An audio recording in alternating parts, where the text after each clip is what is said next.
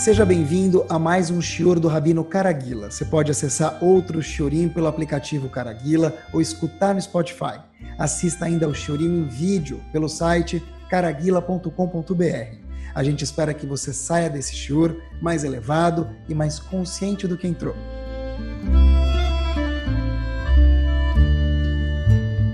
Muito boa noite. Começamos. Queria falar para vocês. Fiquei pensando bastante. Algo que eu nunca tinha olhado nesse enfoque é o seguinte: qual que é o maior poder que existe dentro do ser humano? Quando se fala de qualquer ser humano, quando a Kadosh Baruch criou o homem, qual é o maior poder que ele entregou ao homem? Eu vou chegar nessa resposta em breve, Bezrat Hashem.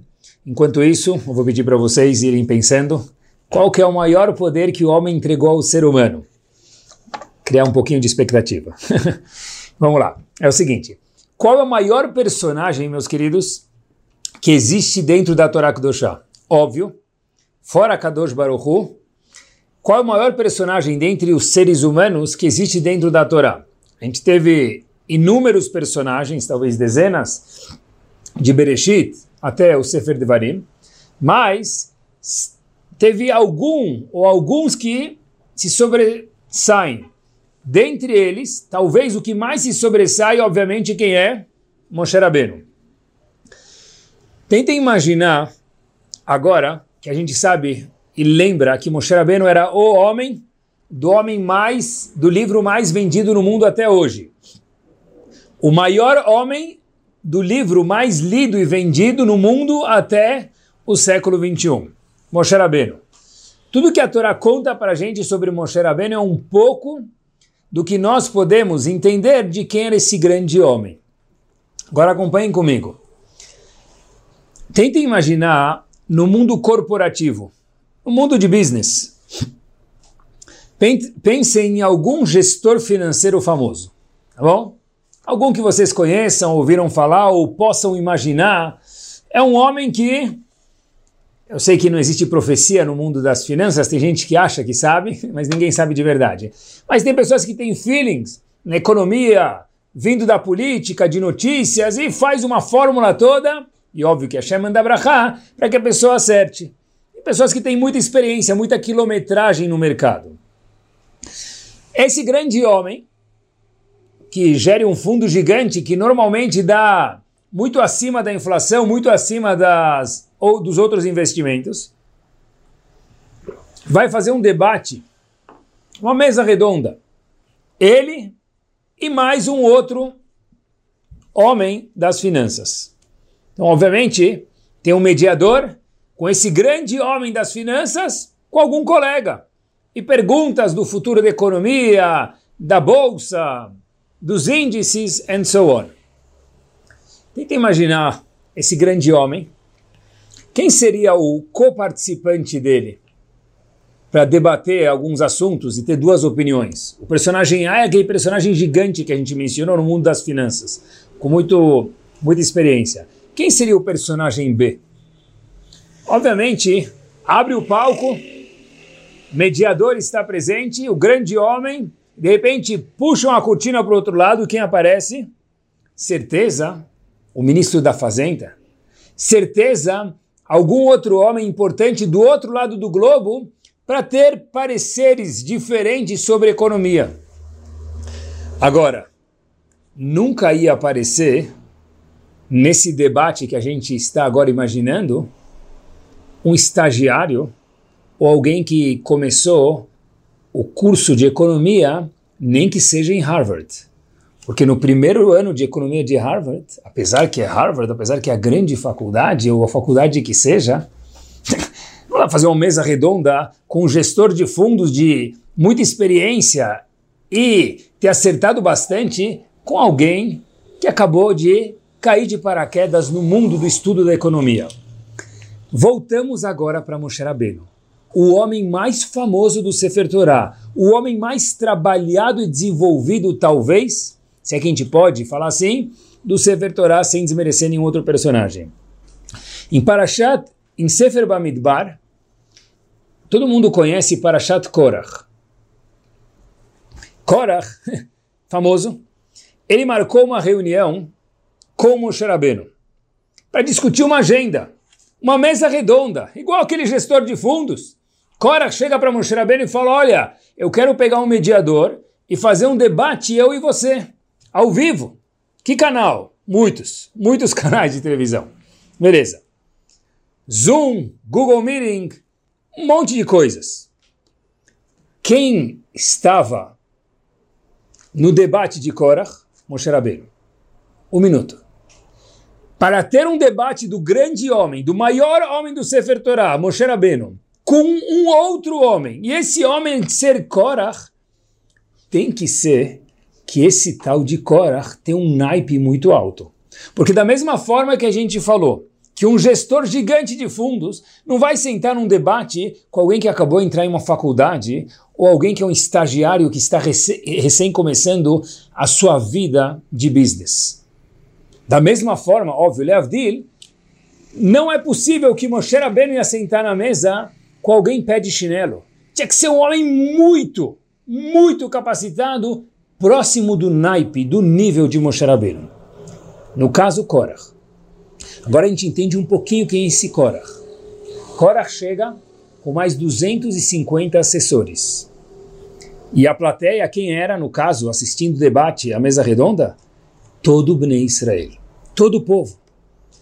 Para que o povo inteiro queira assistir o debate de um homem gigante contra outro homem, tinha que ser que esse outro homem, no caso Korach, que estava indo contra Moshe Rabbeinu, tinha que ser gigante. Porque se não fosse, não ia ter graça, não ia dar nenhuma audiência. E começa a mesa redonda. E teve plateia. Inclusive, Moshe Rabbeinu, em um momento, para e fala para Hashem Hashem, por favor, não esquece de aceitar as minhas, as minhas tefilot e que eu esteja certo. Moshe Rabbeinu vai e traz um korban para Hashem, uma oferenda para Hashem, para que Hashem não aceite a oferenda de Korach. Só para a gente entender quanto grande era esse homem Korach. Agora, quem era ele de verdade, pessoal? A gente já começa a ter uma foto um pouco mais nítida de quem é esse homem. Normalmente a gente olha para Korach, ensinam para a gente na escola sobre Korach, talvez na idade que a gente tinha valeu a pena, mas agora que nós somos mais adultos, a gente merece uma foto mais nítida de Korach, com mais pixels. Korach, a gente normalmente desenha ele como um homem mal encarado. Aquele homem de óculos escuros, bravo, bravo, não sério, bravo, calça no joelho, aquela moto com escapamento furado, som alto, escutando um rap. Esse era Korach. Mas nada disso é verdade. Nada disso é verdade. Uhum, isso mesmo. Por quê? Porque se ele veio discutir com Moshe Rabbeinu na mesa redonda e um gestor famoso não vai discutir com um pé de chinelo, um gestor famoso do Sefer Torah, no caso Korach, não vai discutir com o pé de chinelo, no caso Moshe Rabbeinu, desculpem, não vai discutir com o pé de chinelo Korach. Ou seja, Korach era um homem muito, muito, muito up. Quase que do nível de Moshe Rabbeinu. Para que exista uma conversa, para que exista uma discussão, para que a plateia fique curiosa de ver, e aí, quem vai ganhar? No caso, a plateia, mais uma vez, era todo, todo o povo de Bnei Israel. Eu vou contar para vocês o que, que nossos sábios falam sobre Korach. Korach, grande Korach. Vejam só, o Arizal viveu em 1500, o famoso Arizal, ele conta para a gente algumas coisas um pouquinho mais uh, profundas, mas que a gente com certeza consegue entender. O Arizal diz que no futuro, quando Hashem achar o momento correto, e vier a Geulah, vier a salvação, vier a Mashiach, Korach será o Kohen Gadol. Não pode ser. Repito então. Diz o Arizal, no futuro, quando chegar a Geulah, meus queridos, Korach será o Kohen Gadol. Da onde ele prova isso? Ele traz uma dica. Existe um pasuk no Tehilim, no capítulo 92, Tzadik Bet, Tzadik Katamar Ifrach. Famoso.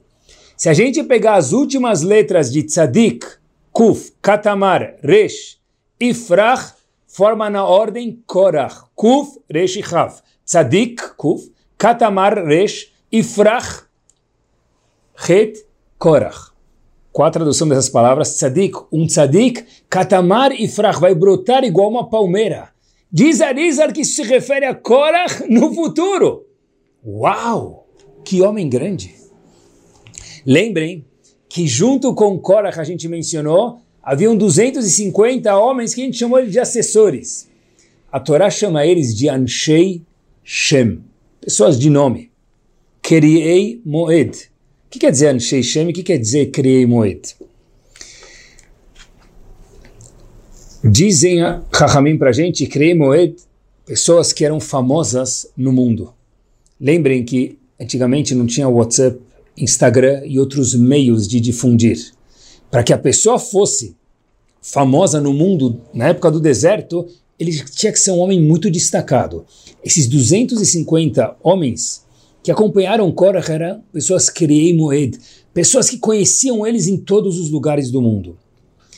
E diz a Torá Kudoshá que as 250 pessoas que acompanhavam Korah também foram chamadas pela Torá por Hashem de Anshei Shem, pessoas com nome, Assim que eu sempre traduzi. Mas diz o Zohar Kadosh, que quer dizer Anshei Shem, pessoas de nome. Diz o Zohar Kadosh, que esses 250 homens que acompanhavam Korah, eram pessoas de Anshei, pessoas Shem, que sabiam falar o nome de Hashem, de Kor. Eles sabiam um nome oculto de Hashem que ninguém sabe. Ou seja, na época do antigamente, poucos sabiam. Hoje tem alguns que fingem e querem fingir que sabem, mas ninguém sabe. O nome oculto de Akadosh Baruch Hu, poucos tzadikim na época da Gemara sabiam. Os 250 homens que estavam no time de Korah eram pessoas famosas, Kremoet. Anshei Shem, pessoas que sabiam o Shem, o nome oculto de Akadosh Baruch Hu. Que mais? que mais? Korah era o homem e é o homem, diz o Arizar, que quando chegar a Geulah, a salvação, ele vai ser o Kohen Gadol no Betamigdash. Tzadik Katamar Ifrach. Ou seja, certeza que se Korach estivesse andando hoje pela rua, pelo bairro, ele seria o famoso Baba, famoso Rebbe, famoso. Certeza que teria fila para pedir uma brachá para Korach. E certeza que se Korach desse alguma segulá para Parnassá, uau, ninguém ia deixar de fazer. Ou seja, Korach era um homem gigante. Eu queria abordar com vocês mais dois personagens e a gente volta para a pergunta inicial: qual é o maior poder que eu acho que existe dentro do ser humano? O segundo personagem que a gente vai abordar agora por poucos instantes é Bilam. Bilam, também já ouviu falar, é o único profeta que a Torá conta para gente que houve nas nações, de Moshe Rabbeinu para os Eudim, e nas outras nações houve Bilam. Quem era Bilam? Quem é esse profeta? Tem uma Mishnah em Pirkei Avot, no quinto capítulo, Mishnah 19. A Mishnah faz a seguinte pergunta: Qual a diferença entre os alunos de Avram Avinu e os alunos de Bilam? E a Mishnah em Pirkei Avot destaca alguns elementos que os alunos de Avram Avinu têm, e os alunos de Bilam têm o oposto. A única pergunta que eu tive uma vez quando eu estava lendo essa Mishnah é o seguinte: tentem trazer um pouco para o nosso dia, porque eu acho que não adianta a gente ler uma Mishnah, ler uma Gemara, ler o Humash. Assim que eu aprendi. A gente tem que viver isso para ver se a gente entendeu direito, para entender qual a vontade de Hashem que tem naquele, naquela frase naquelas palavras eternas de Mishnah, Gemara, Humash ou o que for. Então, tenta imaginar que a gente abre uma Mishnah hoje em dia, e me permitam, com respeito, e a Mishnah pergunte qual a diferen diferença entre os alunos do Razonish e os alunos de Hitler. Todo mundo vai rir. Que pergunta estúpida é essa, me desculpem. Qual é a comparação? Qual a diferença? Como que você ousa comparar isso? O Razonish um gigante, com um homem que cometeu uma atrocidade que não dá nem para repetir, nem imaginar. Que ridículo. Qual a diferença? Qual é a semelhança para que haja uma diferença? Como então a Mishnah em Pirkei Avot questiona qual é a diferença entre os alunos de Bilam e os alunos de Avram? E a Mishnah descreve as diferenças. Mas qual a comparação para que haja uma diferença? É que nem a gente pergunta qual a diferença entre uma cadeira e uma galinha. Não tem nem comparação. Eu posso comparar uma cadeira grande com uma pequena. Eu posso comparar uma mesa grande com uma pequena. Mas nunca vou comparar uma cadeira com uma galinha porque não tem nem método de comparação. E se a Gemara, se a Mishnah em Pirkei Avot compara Bilam com Avram Avinu, tem que ter algum ponto, algum denominador em comum. Quem era Bilam? Nós chamamos ele de Bilam Arashá, o perverso. Mas Bilam, a Torá Kedoshá conta pra gente, Yodea Dat Elion. Bilam, ele entendia de alguma forma, a Gemara explica isso um pouquinho melhor, mas ele entendia de alguma forma Dat, o pensamento de Akadosh Baruch. Pessoal, quem entende o pensamento de Akadosh Baruch? É para poucos, Bilam era esse homem. Muitos acham que sabem, mais uma vez, poucos no passado já sabiam. Bilam era um homem que a Torá testemunha sobre ele, Hashem testemunha, e Yodea conhecia Dat, o pensamento, a vontade, Elion, de Hashem. E como Bilam é chamado Bilam Arashá.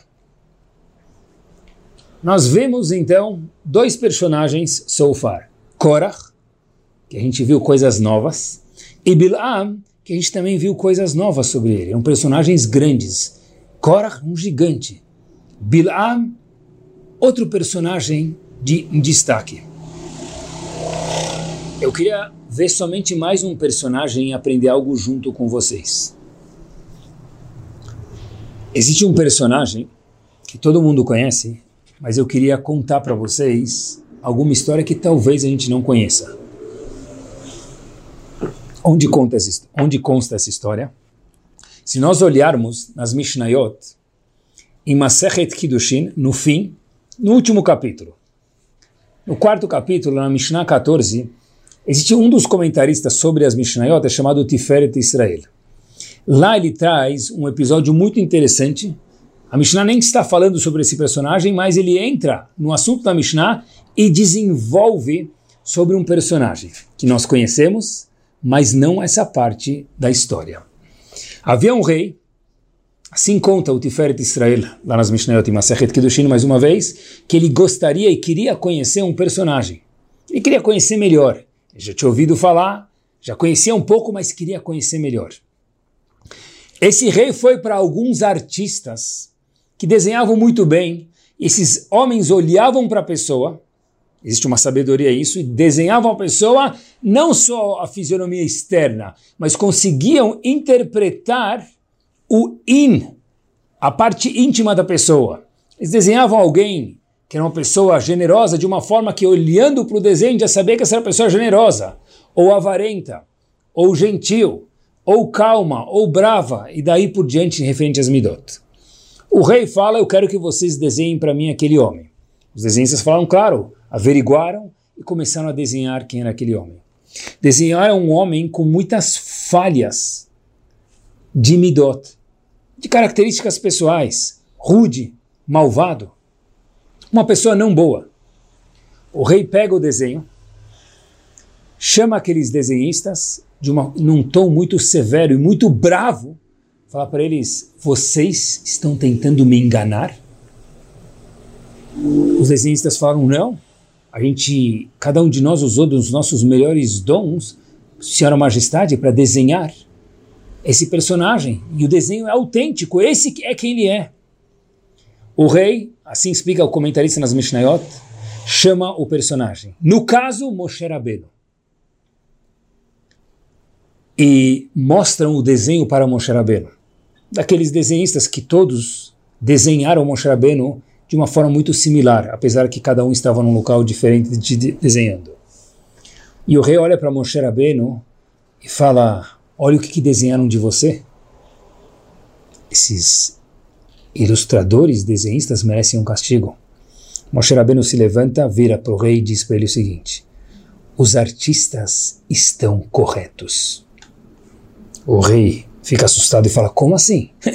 Nós escutamos coisas tão maravilhosas sobre você. Você é um homem que acompanhou o povo. que fez milagres, o homem mais próximo de Hashem que existe.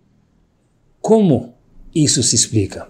Disse Moshe Rabbeinu, tudo que os desenhistas fizeram e apontaram no desenho está correto. E ainda mais, tem coisas que eles nem conseguiram apontar, Vossa Majestade. Só que disse Moshe Rabbeinu o seguinte, eu era assim, eu nasci assim, mas eu trabalhei sobre a minha pessoa para não ser mais assim. O que eu sou hoje não é quem eu nasci, não é quem eu era. Eles desenharam quem eu era, quem eu nasci, os meus traços, as minhas qualidades. E eu sim nasci pior do que eles desenharam, com qualidades e midot mais negativas ainda. Porém, o que você escutou de mim, Vossa Majestade, é após o meu trabalho. É após aquela musculação interna de trabalhar as minhas midot. E de fato, hoje, eu não sou desenho, mas os desenhistas não erraram. Se fosse a mesma pessoa, até hoje, de nascença, só um pouco mais velha, mais careca, mais corcunda, menos corcunda, mais barriguda ou menos, eu seria essa ilustração mesmo, disse Moshe Rabbeinu para ele. E Moshe Rabbeinu falou o seguinte, e se eu não tivesse mudado nada, Vossa Majestade, e tivesse mantido da mesma forma, olhem só que frase disse Moshe Rabbeinu para o rei, qual a diferença entre eu e um pedaço de madeira que só cresce? Que não tem a capacidade de alterar as suas midot para o melhor. Concluímos fase 1. Korach, Bil'am e Moshe Rabbeinu. Agora acompanhem que power. Korach, no futuro Kohen Gadol e outras, outros louvores que a gente mencionou. Bil'am Yodea Da'at Elion, ele sabia, entendia como funcionava o cérebro, entre aspas, de Akadosh Baruch Hu. E Moshe Rabbeinu, o novo Moshe Rabbeinu, que a gente não conhecia até agora. Da infância para a idade mais avançada. O que nos leva à questão feita inicialmente no começo do Shur. Qual é o maior poder que Hashem entregou ao ser humano? A cada um de nós. Eu acho que a resposta é simples. O poder da escolha. Uhum, isso mesmo. O poder de poder escolher. Moisés no mundo, um monte. Cliquem no Google Moisés, inúmeros entries de quantos Moisés existem no mundo. Não no Brasil, no mundo inteiro. Óbvio que todos eles provavelmente são nomeados, de alguma forma, mesmo que sem saber, baseado em Moshe Rabbeinu. Mas Moisés está cheio. Agora, Moshe Rabbeinu tem um. Moisés podia, poderia ter existido e continuado sendo um tal de Moisés. Ele decidiu mudar. Quem desenhou, ele desenhou certo, mas ele mudou a carreira, o curso da vida dele, o poder da escolha. José, que prédio não tem um José? José? Que empresa não tem algum José trabalhando? Porém, Yosef, só um. Yosef Atzadik, só um. Ele poderia também ter sido algum José da vida. Óbvio que os José são mencionados através de Yosef, mas por causa de Yosef. Mas a gente entendeu o que a gente quis dizer aqui, que na verdade é que para ser José tem muitos. Yosef, Yosef Atzadik só um. Ele escolheu sair do naipe de José para virar Yosef. Bill, muitos, quem, quem, já morou nos Estados Unidos, eu morei, Bill é um nome muito comum. Leavdil, com as comparações anteriores, me permitam, Bill, a gente tem muito, mas Bill Gates, um só. Jeff, muitos. Jeff é um nome comum no Brasil, nos Estados Unidos, mais ainda. Ah, Jeff Bezos?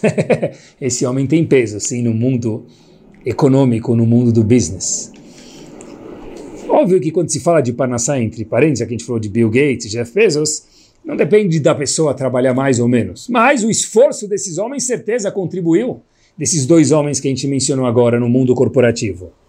Bill poderia ter se mantido um Bill. Se quisesse dormir, se esforçar menos e ficar descansando muito tempo no churrasco, nas diversões e daí por diante. Jeff também poderia não ter sido se transformado em Jeff Bezos se ficasse na moleza, mas decidiram mudar o curso normal da vida deles. Mas quando se trata de Bill Gates e Jeff Bezos e outros, obviamente com todo o mérito atribuído a eles, isso tudo termina muitas vezes em fotos, em cavalo, em honra, em fama, em poder de oratória, mas é finito. Já quando se refere a valores, a midot, a mitzvot e a averot, isso é eterno, é nitzri, é eterno. Ou seja, muito mais do que no mundo corporativo, as oportunidades de escolha são marcantes, porque elas no mundo da Torá Kedoshá se transformam em eternidade. E eternidade é mais do que muito tempo. Eternidade é o muito tempo, algo a mais, isso é eternidade. Existe uma frase que aparece na Gemara algumas vezes, Akol bide shamayim, chutz meirat shamayim. Uma frase famosa. Tudo está nas mãos de Akadosh Baruch Hu. Tudo.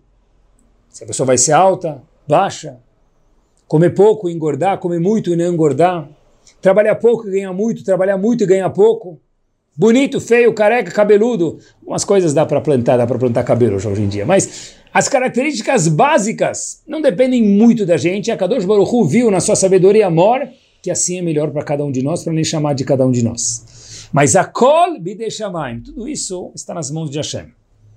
Óbvio que a gente precisa fazer o nosso esforço. Chutz, exceto uma coisa. Irat shamayim. Eu acho que é isso que é o sentido dessa frase. Tudo está nas mãos de Hashem. A única coisa que está nas nossas mãos é o poder da escolha, de se transformar de Moisés para Moshe Rabbeinu, de José para Yosef. Tudo tem um limite pre-approved. Cada um de nós, quando nasce, nasce com um cartão de crédito pré-aprovado. A gente pode trabalhar e pedir para Hashem para atingir o nosso nível máximo. Mas o nível máximo já foi definido pelo banco lá em cima, em muitos quesitos. No que se refere a caráter, no que se refere a midot, a mitzvot e a verot, nada, zero. Não tem limite nenhum pré-estabelecido. Depende do shur de hoje. Nossas escolhas. Cada dia é uma escolha. Escolha não é uma escolha de criar um hospital, de abrir uma yeshiva. Cada dia é uma escolha. Cada dia que eu decido fazer algo, ou deixar de fazer algo errado, ou fazer algo certo, é uma escolha. Escolhas pequenas parece que não fazem diferença. Mas se nós somarmos 10 escolhas, 20 ou mil escolhas, que talvez seja um ano de escolhas, talvez algo assim, a pessoa vira outra pessoa. E as pessoas que desenham a gente vão falar: hum, é esse. Era, mas não é mais. Por quê? Porque nós decidimos optar pelo caminho do sorriso, da felicidade e da Torá Kedoshá. Quem nós seremos? Escolha nossa. A kolbi de shamayim chutz, one thing, irat shamayim. Olha que interessante. Todo mundo já ouviu falar em Akiva, né? Akiba, os faradim falam akiba. Akiba podia ser um nome de comida árabe. Igual tem kibbe, tem akiba. Da onde veio o Rabi Akiva? Porque Rabi Akiva, como todo mundo conhece a história, até os 40 anos de idade, não que ele não estudou Torá. Por isso talvez muita gente não teve a possibilidade também, ou talvez não deu bola. Mas no caso de Akiva, ele não teve a possibilidade, talvez até teve. Mas a Gemara conta que cada vez que ele via um sábio, ele queria morder o sábio de raiva. Mas não morder igual um cachorro, igual um burro.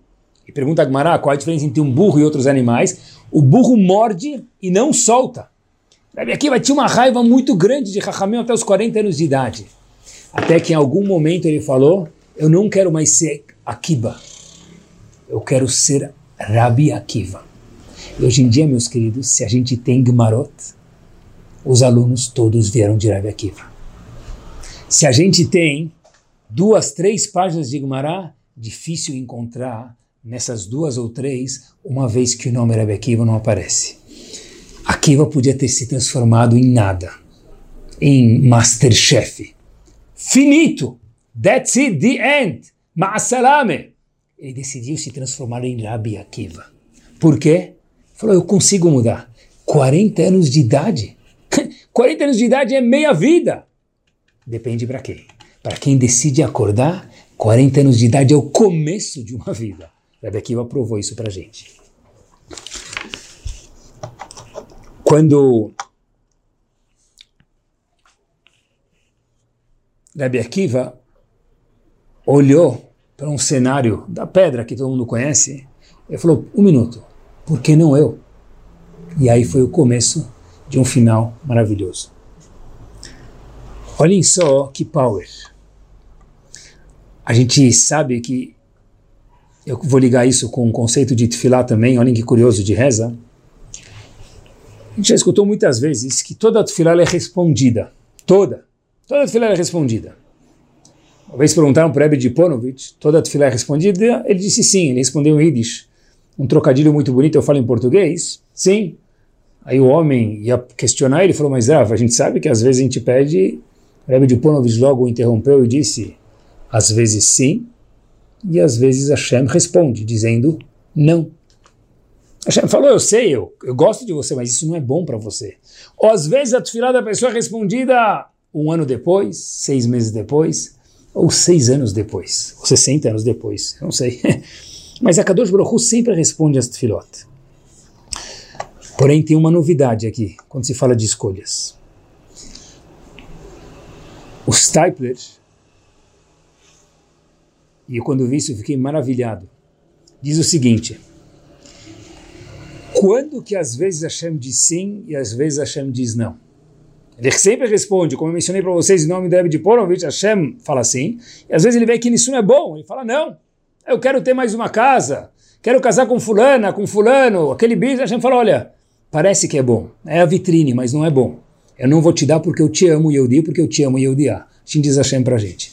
Porém, disse o Stipler, algo power, é o seguinte, toda tefilá é respondida com um sim. Qual tefilá?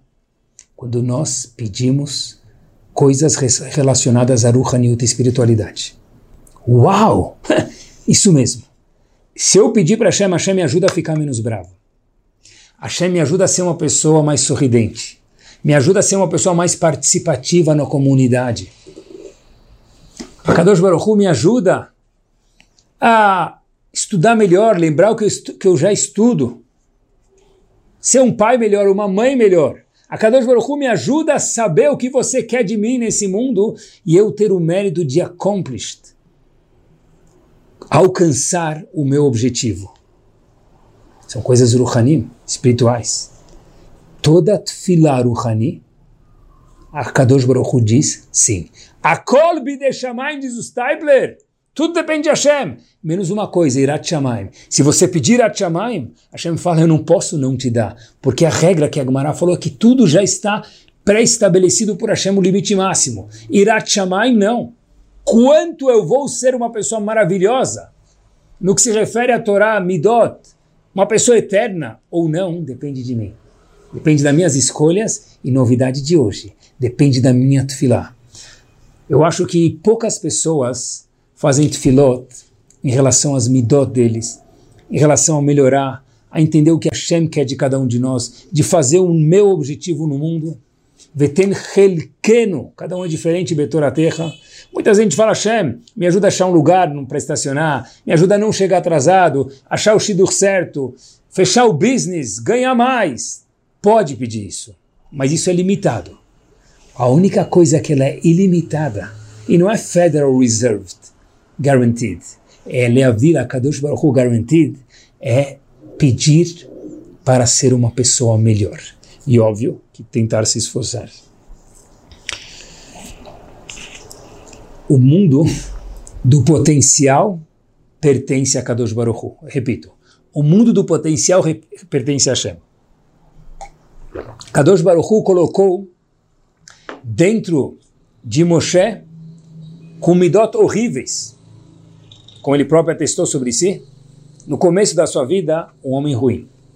O potencial bom estava lá.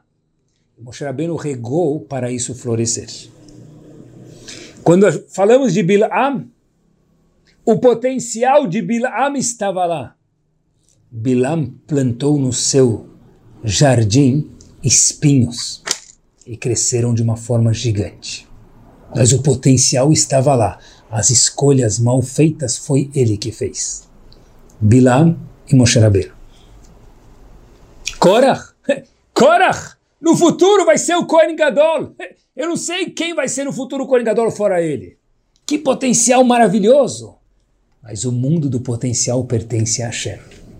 O mundo da realização, ou no caso de Korach e Bilam, não realização, pertence a cada um de nós. É isso mesmo. Olha que curioso. O que, seria de nós sem o Rabenu Shlita, o ex? O que, seria de nós? Que é um pouquinho mais velho, não precisa ser muito mais velho. Tá? Mas lembra, antigamente, como que a gente ia de um lugar para o outro que a gente não conhecia o caminho? Perguntava direita, esquerda no semáforo. Mas como é que lembrar tanta coisa? Às vezes eu até anotava, eu esquecia. Terceiro semáforo à direita, embaixo da ponte à esquerda, ops, é muita informação, vai devagar. No meio do caminho, parava e perguntava de novo. Às vezes, até pagava um táxi para ir na frente e dirigir o caminho para a gente. Hoje em dia, Rabenu Weiss, Shlita Akadosh, o que, que ele faz? Ele fala o caminho para a gente. Às vezes a gente fala, ah, eu sei mais do que ele. A gente desvia do caminho, ele fala de um jeito muito inteligente e sutil, seu trouxa. Volta, porque você vai chegar mais rápido pelo meu caminho. É isso mesmo. E ele até conta para a gente, olha, se comporta direitinho que eu até conto para você em quantos minutos você vai chegar ao seu destino. Olha que interessante. Alguém inventou o Waze. Correto? Todo mundo sabe quem inventou. Maravilha. Agora prestem atenção. O mundo do potencial, que é o que a gente está falando agora, Existia já o Waze? Existia. Num certo momento onde a tecnologia se desenvolveu, já existia o um mundo do potencial. Alguém, com a ajuda de Akadosh Baruch sempre, e a capacidade que ele com certeza se esforçou muito, transformou o potencial Waze na realidade Waze. E assim é tudo na nossa vida. Tudo. E olhem que power. tudo estava previsto na Torá. Primeiro passuk da Torá Kudoshá. Bereshit bara Elohim et hashamayim.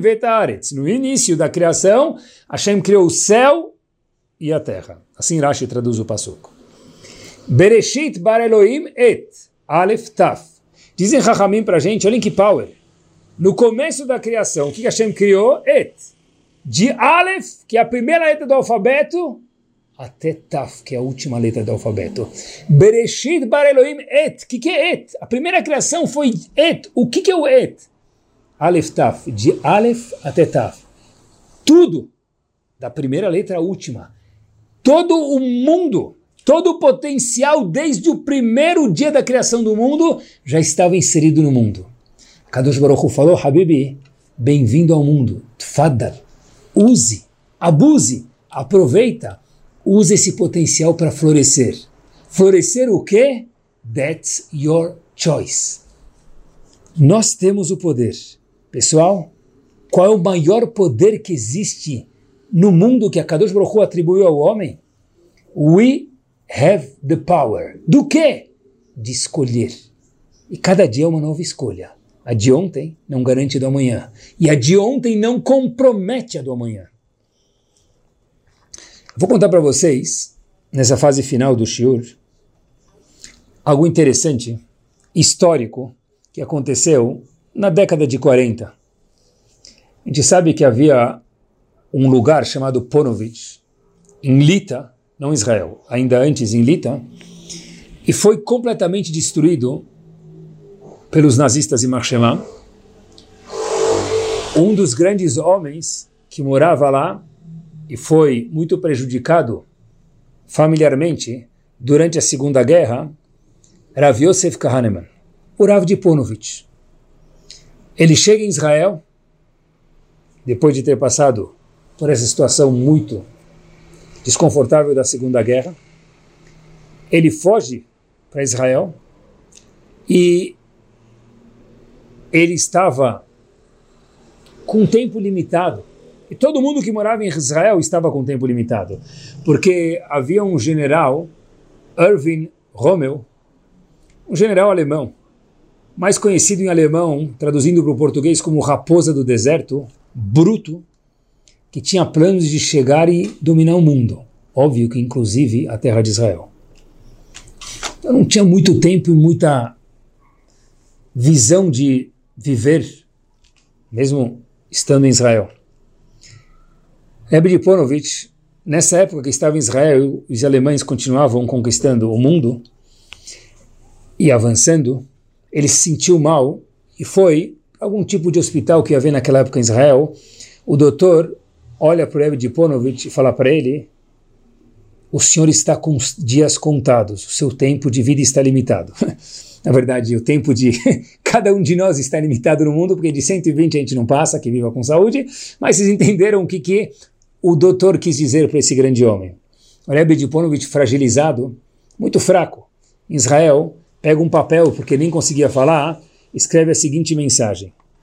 Eu quero ver Rav Shmuel Rozovsky, que era um gadol, um Talmud gigante, quem não conhece Rav Shmuel Rozovsky, não conhece o mundo das yeshivot. E esse homem, naquela época, ele dava aulas em Petah Tikva, em Israel.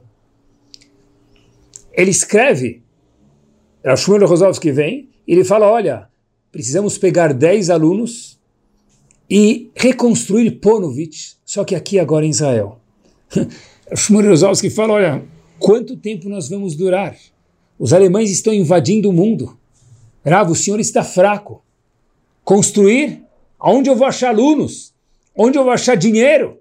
Onde eu vou achar sonho para construir, talvez? Rav Diponovich falar para ele, vamos começar hoje. Rav Kahneman instruiu Rav Rosovsky e ele começou. Rav Kahneman, depois de um tempo, melhora um pouco, vai de novo para o doutor e o doutor pede desculpas que o diagnóstico físico dele sobre Rav Kahneman, Rav Diponovich, estava errado. Aí o Diponovich levanta com toda a força e fala: se, o re... se meu diagnóstico está errado e eu ainda tenho vida, eu vou transformar minha vida em eternidade. E o resto é história. Ele andou em Bnei Brak, sobre um terreno, e olhava e falava: aqui vai ser a cozinha, aqui vai ser o refeitório, aqui vão ser os dormitórios, aqui vai ser o Betamidrash, a casa de estudo. E as pessoas olhavam para ele falando: mas casa de estudo para quem? Cadê o povo Yehudi? que, que sobrou e o que, que vai sobrar deles? Quem vai patrocinar isso aqui? Em vez de olhar para o Rebbe de Ponovitch como um visionário, muitos olhavam para ele como um coitado, uma pessoa que passou pela Segunda Guerra e perdeu a família, coitado, com a mente perturbada. O Rebbe de Ponovitch provou para o mundo, através de construir Shiva de Ponovitch em Bnei Brak, até hoje existe, é uma chuva famosa, que ele transformou o potencial daquele chão na realidade de, da Yeshiva de Ponovitch. Isso. O mundo do potencial pertence a Kadosh Baruch Hu. O mundo da realização depende a cada um de nós. Um chão pode se transformar numa casa. Uma casa pode se transformar num Betamigdash ou um chão pode se transformar num estabelecimento de averot, de coisas que não deveriam existir. Nós escolhemos a nossa pessoa, o mundo de potencial pertence a Kadosh Baruch Hu. E a maior escolha que nós temos, o maior poder que nós temos é o poder de escolha que Kadosh Baruch Hu deu ao homem somente ser humano somente, homem e mulher. Muitas vezes, e com isso a gente vai terminando o shiur, a gente, cada um olha, a gente escuta às vezes dos jovens, olha, eu sou assim porque meus pais são assim, porque meus avós foram assim, porque minha situação foi assim. Eu não tive o privilégio de estudar em tal escola, com tal formação, tanto shiurim, tanto desenvolvimento tecnológico and so on. Se eu tivesse, Kadosh Baruch Hu interrompe a frase e fala, Habibi, se eu tivesse não. Você tem. You have the power. Hashem fala, você tivesse. cada dia é um dia. E cada dia está na nossa escolha em transformar isso em eternidade pode fazer tefilá sobre coisas monetárias, deve, porque Hashem quer escutar a gente. Mas, pessoal, Pede para Kadosh Baruch Hashem, me ajuda a entender qual o meu propósito nesse mundo. Me ajuda a ver os, as ferramentas que eu tenho para externalizar isso. Me ajuda, Hashem, a ser uma pessoa melhor. Essa atividade de Stapler nunca é negada. E qual é o maior Yetzirah que existe hoje em dia? Qual é o maior Yetzirah que existe hoje em dia? Gostaria que vocês pensassem durante 5, 10 segundos. Qual é o maior Yetzirah que existe hoje em dia? Muitos pensarão isso, aquilo, internet. Meus queridos, tudo tem benefícios e malefícios. Mas o maior Yetzirah que existe hoje em dia é de Sirab Tzadok, já 200 anos atrás e cada vez mais atual isso. Tzadok HaKohen Milublin disse o seguinte, o maior Yetzirah que existe hoje em dia é você não consegue. Você não é capaz. Quem é você para tentar fazer isso? Quem é você para tentar terminar uma Gumará? Quem é você para tentar mandar seus filhos para aquela escola e que eles cresçam no mundo de Torá e de Midot? Quem é você para achar que você pode cumprir melhor Shabat? Reb Tzadok HaKohen, o maior Yetzerará que existe, 1800 já, vezes mil para o século 21, é pensar o seguinte, quem já sou eu? A navá, humildade disfarçada, a humildade falsa e tola. Quem sou eu? quem é você? Sabe quem é você? Sabe quem somos nós? Você escolhe. Você escolhe quem é você. Você decide quem é você, José ou Yosef, Moisés ou Moshe Rabbeinu. Zé Ninguém perdeu. Korach, você perdeu. Vai no futuro ser Kohen Gadol para mostrar para todo mundo o potencial que havia dentro de você. Bilam, Yodea Dat Elion, entende a Kadosh Baruch Hu, hoje é Bilam Arashá. É isso mesmo.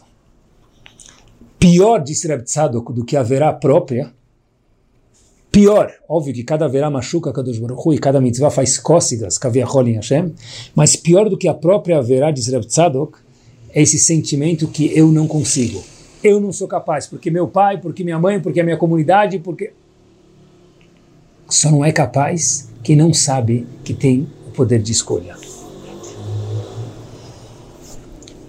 E talvez, só para a gente lembrar do conceito do Shur, da escolha, e do mundo do potencial para o mundo da realidade, com essa frase a gente termina, nós falamos todos os dias no Ashrei Oshbebeterra três vezes por dia.